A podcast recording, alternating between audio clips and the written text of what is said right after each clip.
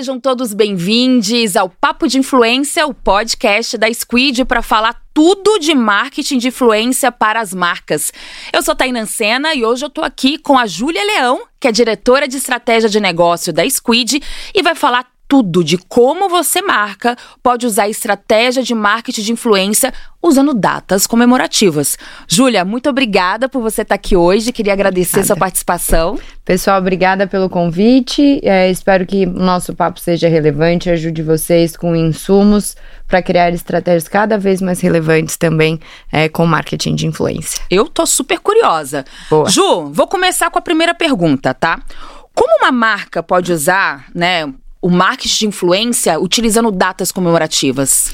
É, eu falo muito que data comemorativa funciona, mas eu acredito que só a data é, comemorativa não funciona. Então, Ela não vai ser forte ali, né? Não é sustentável. Tá você bom. trabalhar só com datas comemorativas, você acaba deixando toda a estratégia focada no momento que todas as marcas vão comunicar. Então, como você se torna relevante no momento em que todo mundo está comunicando? Isso é verdade. E, e, como que é? Como que dá para usar a data comemorativa numa estratégia? Qual que é o primeiro passo? Porque a gente já sabe, se for olhar as datas comemorativas, todo ano são as mesmas, né? E aí você disse que realmente as marcas elas podem como utilizar, sendo que tá, vai todo mundo falar de Dia dos Pais, vai todo mundo falar de Dia das Mães, vai todo mundo falar de Black Friday. Como que a marca pode utilizar o marketing de influência exatamente dentro da estratégia? Boa.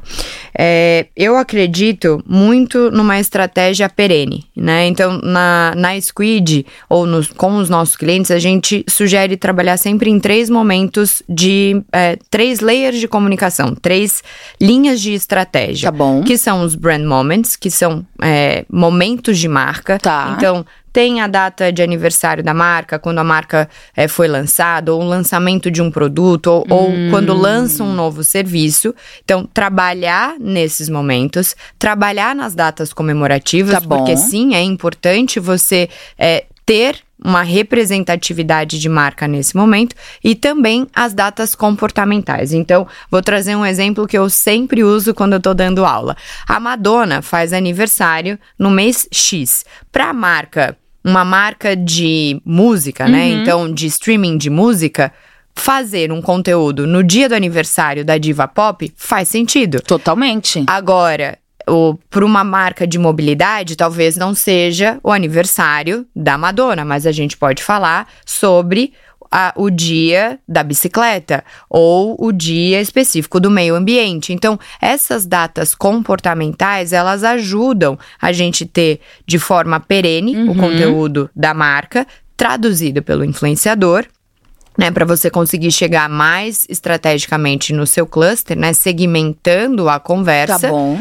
E quando você traz a data comemorativa, a audiência ela já está predisposta a receber aquele conteúdo.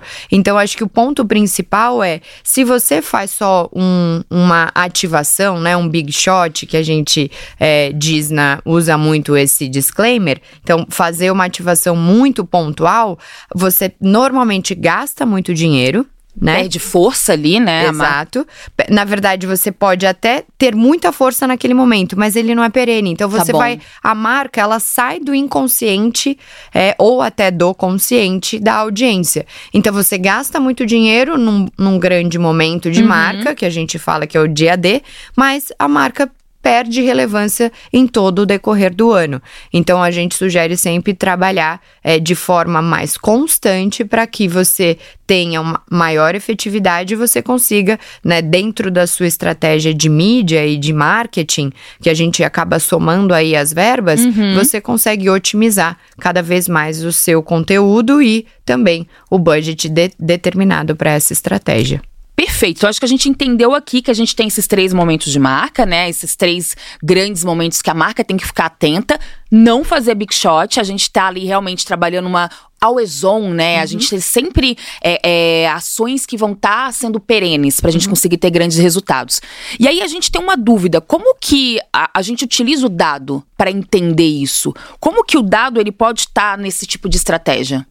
Quando você diz o dado, seria um dado de mercado? Então, por exemplo, na Black Friday, a gente sabe que aumentou do ano de 2021 para o ano de 2022 320% o o, o, invest, o investimento, não, o uso das redes sociais para comunicação. Seria esse dado ou o dado do influenciador? O dado de mercado, o dado do influenciador, como que. Exato, esse dado que você trouxe do Black Friday é importante, talvez, para a marca entender que o, o, foco dela ela vai estar tá mais dentro das redes sociais, talvez não vai estar tá tanto em offline, porque uhum. realmente aumentou dentro da, da, do online ali, né? Uhum. E aí, como você entende esses dados para montar a estratégia. Então, vamos supor que a marca lá seja pequena ou grande, tá? A pessoa fazendo essa estratégia agora para 2023. Uhum. É, como ela utiliza esses dados para fazer esse seu planejamento? Tá.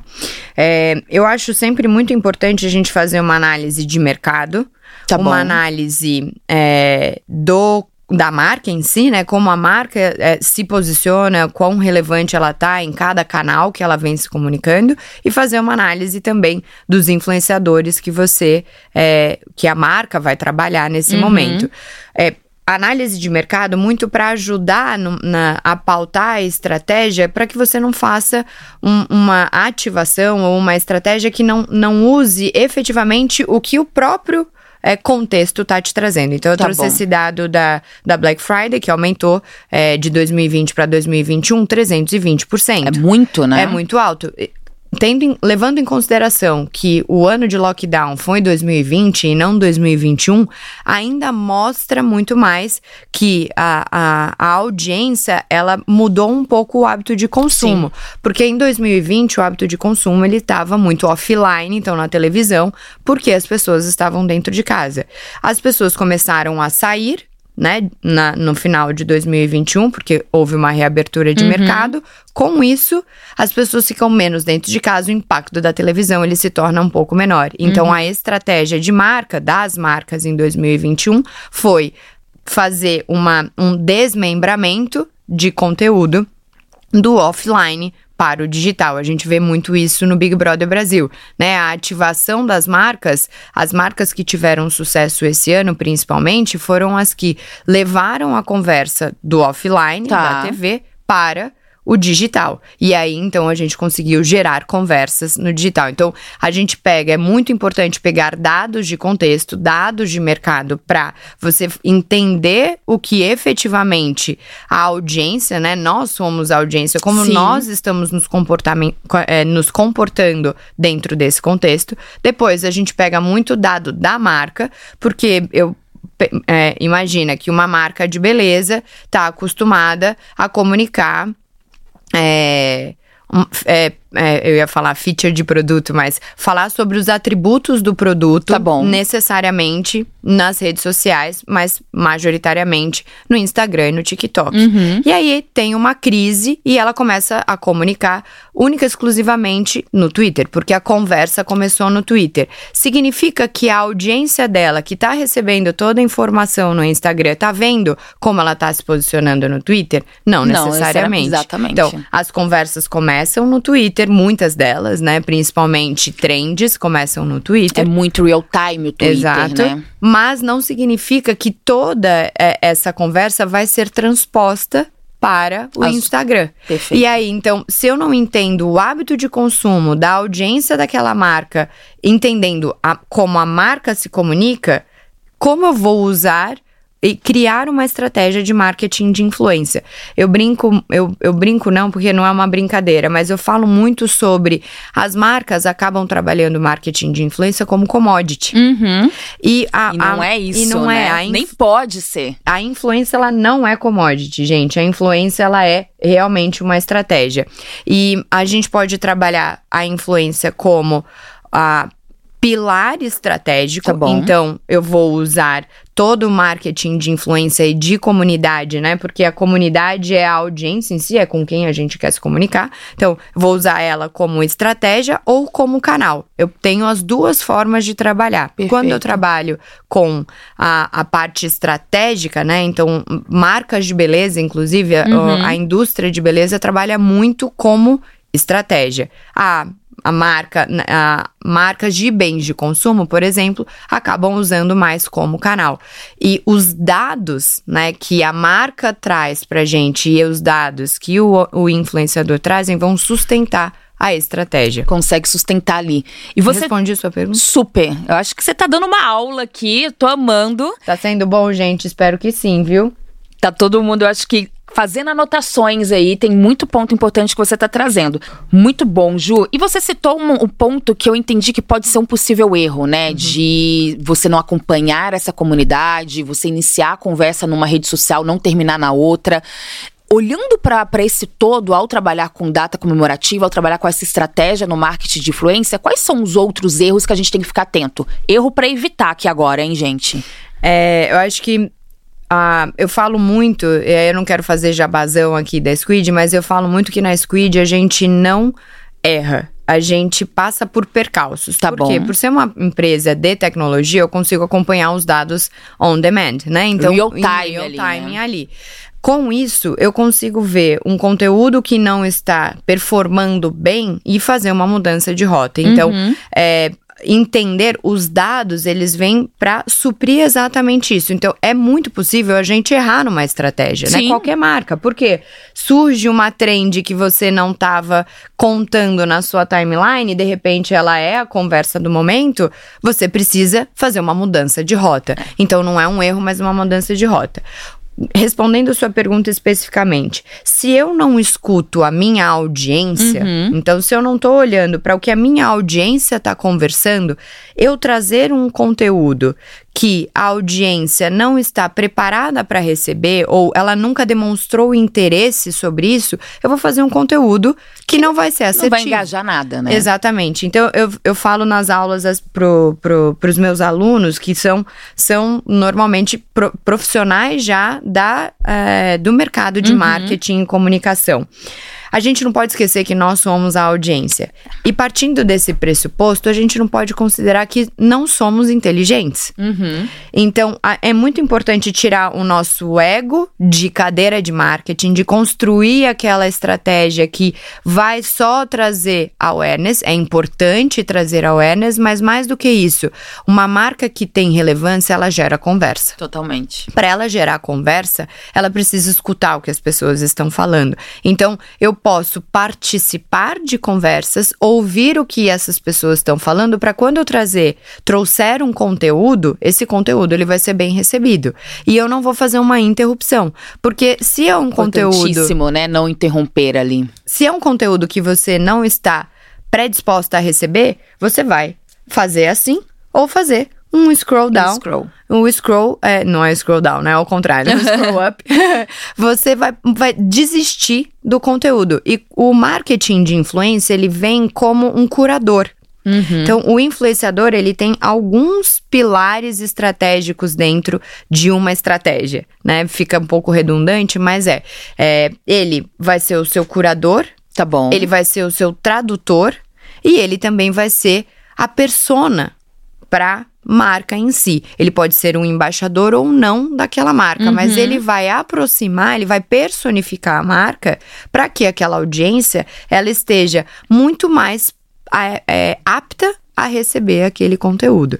Então o erro, é, acho que o principal erro é você escolher o influenciador é, sem saber o que, que aquela audiência está Tá predisposta esperando, né? né, se ela quer ou não quer. Então, eu falo muito para marcas é, de beleza ou de bens de consumo. Eu tô com é, beleza e bens de consumo aqui na cabeça, mas a gente poderia chegar para marcas de, é, de bebidas e alimento. Uhum. É, quando você escolhe um- uma celebridade, por exemplo, para falar é, sobre, ou ser o rosto, ou a- o Porta-voz porta-voz ali, né? da sua marca, e aí trazendo muito para marca é, para datas comemorativas, que isso acontece muito, Sim. né? Em datas comemorativas, normalmente se escolhe uma celebridade, porque é um momento em que tá todo mundo comunicando e as marcas gostam de sobressair Sim. nesse contexto.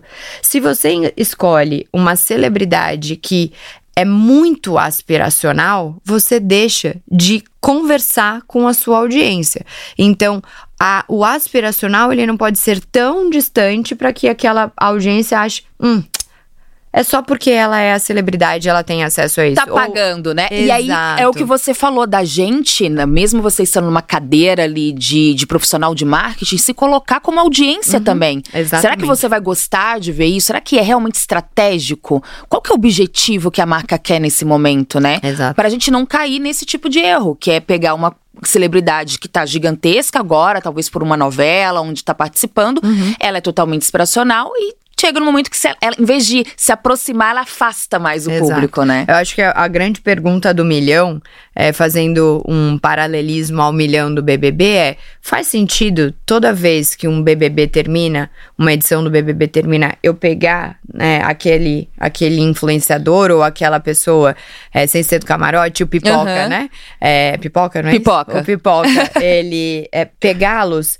para serem embaixadores ou comunicar a minha marca, né? Um porta-voz da minha marca? Essa é uma pergunta do milhão. Exatamente. Porque eles estão, normalmente, é, é, esse casting, ele sai de lá já com 50 mil propostas na mesa para aparecer em vários lugares, é muito né? positivo, né? A gente fala muito sobre a creators economy. Uhum. Então a gente quer fomentar essa essa essa indústria e essa economia a partir é, de criação de conteúdo e por esses criadores de conteúdo.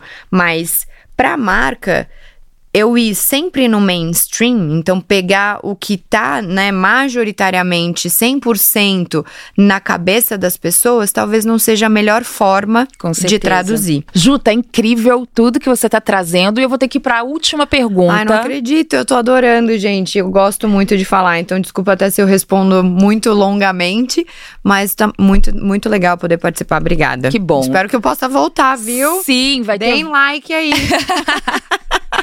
Deem like, compartilhem. Se tem dúvidas aí. Façam perguntas. Sim, coloca a pergunta, que a gente pode depois convidar a Ju para responder as perguntas que vocês tiverem. Exato. Coloquem nos comentários no YouTube. E você que está escutando a gente pelo Spotify, vai lá no YouTube e coloca o seu comentário também. Boa. Ju, me responde uma coisa: quais são os diferenciais? A gente, para encerrar aqui, colocar talvez os diferenciais finais que merece destaque na hora que está se planejando, é, usando datas comemorativas, usando talvez os três pilares que você falou? Quais são os destaques que a gente tem que dar? Tá. É, primeiro, eu acho que não trabalhar somente com datas comemorativas. Perfeito. É, se você tem uma verba de marketing e de mídia restrita, não tem problema. Não gaste toda a sua verba somente nas datas comemorativas, porque você vai competir o seu conteúdo com muita gente. Então, é importante fazer uma estratégia sim perene quando você usa marketing de influência e não só marketing de influência, qualquer estratégia de marketing é importante ela ser ongoing, como a gente falou. Uhum. É, por isso, eu sempre sugiro, e aí eu acho que os diferenciais são trabalhar efetivamente nesses três layers, três pilares tá é, de marca, de marca não, de comunicação, que é o pilar dos brand moments, então os momentos de marca, não deixem de trabalhá-los, as datas comemorativas e os, as datas comportamentais. Datas comportamentais pode vir a ser o uh, red carpet, né? Uh, quando tem o Oscar, quando tem o Emmy, uhum. quando tem algum lançamento de filme, quando tem Copa do Mundo, quando tem é, shows, grandes shows, shows é, acontecendo, é, festivais, Rio, né? Lula Palusa. Então essas datas comportamentais são muito importantes. E, mas como grande diferencial, o que eu traria é a, que tem a ver também, né, nessa com essa, trabalhar com três pilares de, de comunicação, uhum. seria você trabalhar com três pilares de conteúdo. Tá bom. Que significa, você vai trabalhar um conteúdo pré, a gente chama de warm-up, então é quando eu tô esquentando a história no digital antes do dia do D. Do dia acontecer, né? Do dia acontecer. Então, vou trazer exemplo de novo de Black Friday, porque a gente já citou a Black Friday. Uhum. Se você fala com a sua audiência somente na Black Black Friday, né, no, no, momento da quinta e sexta-feira, então a sexta-feira, você deixou de preparar a sua marca para aquela audiência lembrar de você. Então, fazer uma estratégia de conteúdo alguns dias antes ou até algumas semanas antes, uhum. você vai voltar na cabeça da sua audiência, né? O mindset ela da pessoa. considerar ali a sua marca, né? Exato. né? Trabalhar o funil praticamente, né? Exatamente né? isso. Então você faz um antes, o dia D, que a gente chama, que é o dia específico da marca, né? Ou que a marca vai comunicar, então seria na sexta-feira, na uhum. Black Friday. E a gente chama o wrap-up, que seria um, um pós dia D, né, que seria o dia principal da sua comunicação. Por quê? Porque você consegue desdobrar a efetividade daquele serviço, daquele produto na rotina da pessoa sem ser no momento de varejo, que normalmente tem um call to action, que a gente chama, né? Um, uma, uma captação uhum. da atenção da audiência a partir de uma mensagem de é, a, execute de a, ação, né? ação uma exatamente ação. após o conteúdo, você consegue trazer o que aquele produto, aquele serviço ou aquela marca pode trazer de benefício para você pós um momento de promoção, por exemplo. E muitos esquecem isso, né? Normalmente Sim. o tiro é no dia. Exato. E aí você não tem efetividade, que a gente tá falando tanto aqui Exatamente. dentro dessa, dessas grandes ações. Ju, que aula! Boa. Que aula, eu amei. Espero que tenham gostado. Eu acho que todo mundo gostou sim. Espero te ver aqui mais vezes. Eu também. Quero bater muito papo sobre planejamento, sobre estratégia. Você aí também que está acompanhando a gente, vai ter muito mais papo com a Ju. E queria agradecer você mais uma vez, agradecer você que acompanhou a gente aqui. Obrigada. E se você quer continuar acompanhando, acompanhe a gente dentro das nossas redes sociais. Estamos no LinkedIn. O podcast está no Spotify e no YouTube e a gente espera vocês nos próximos episódios. Até mais! Até mais!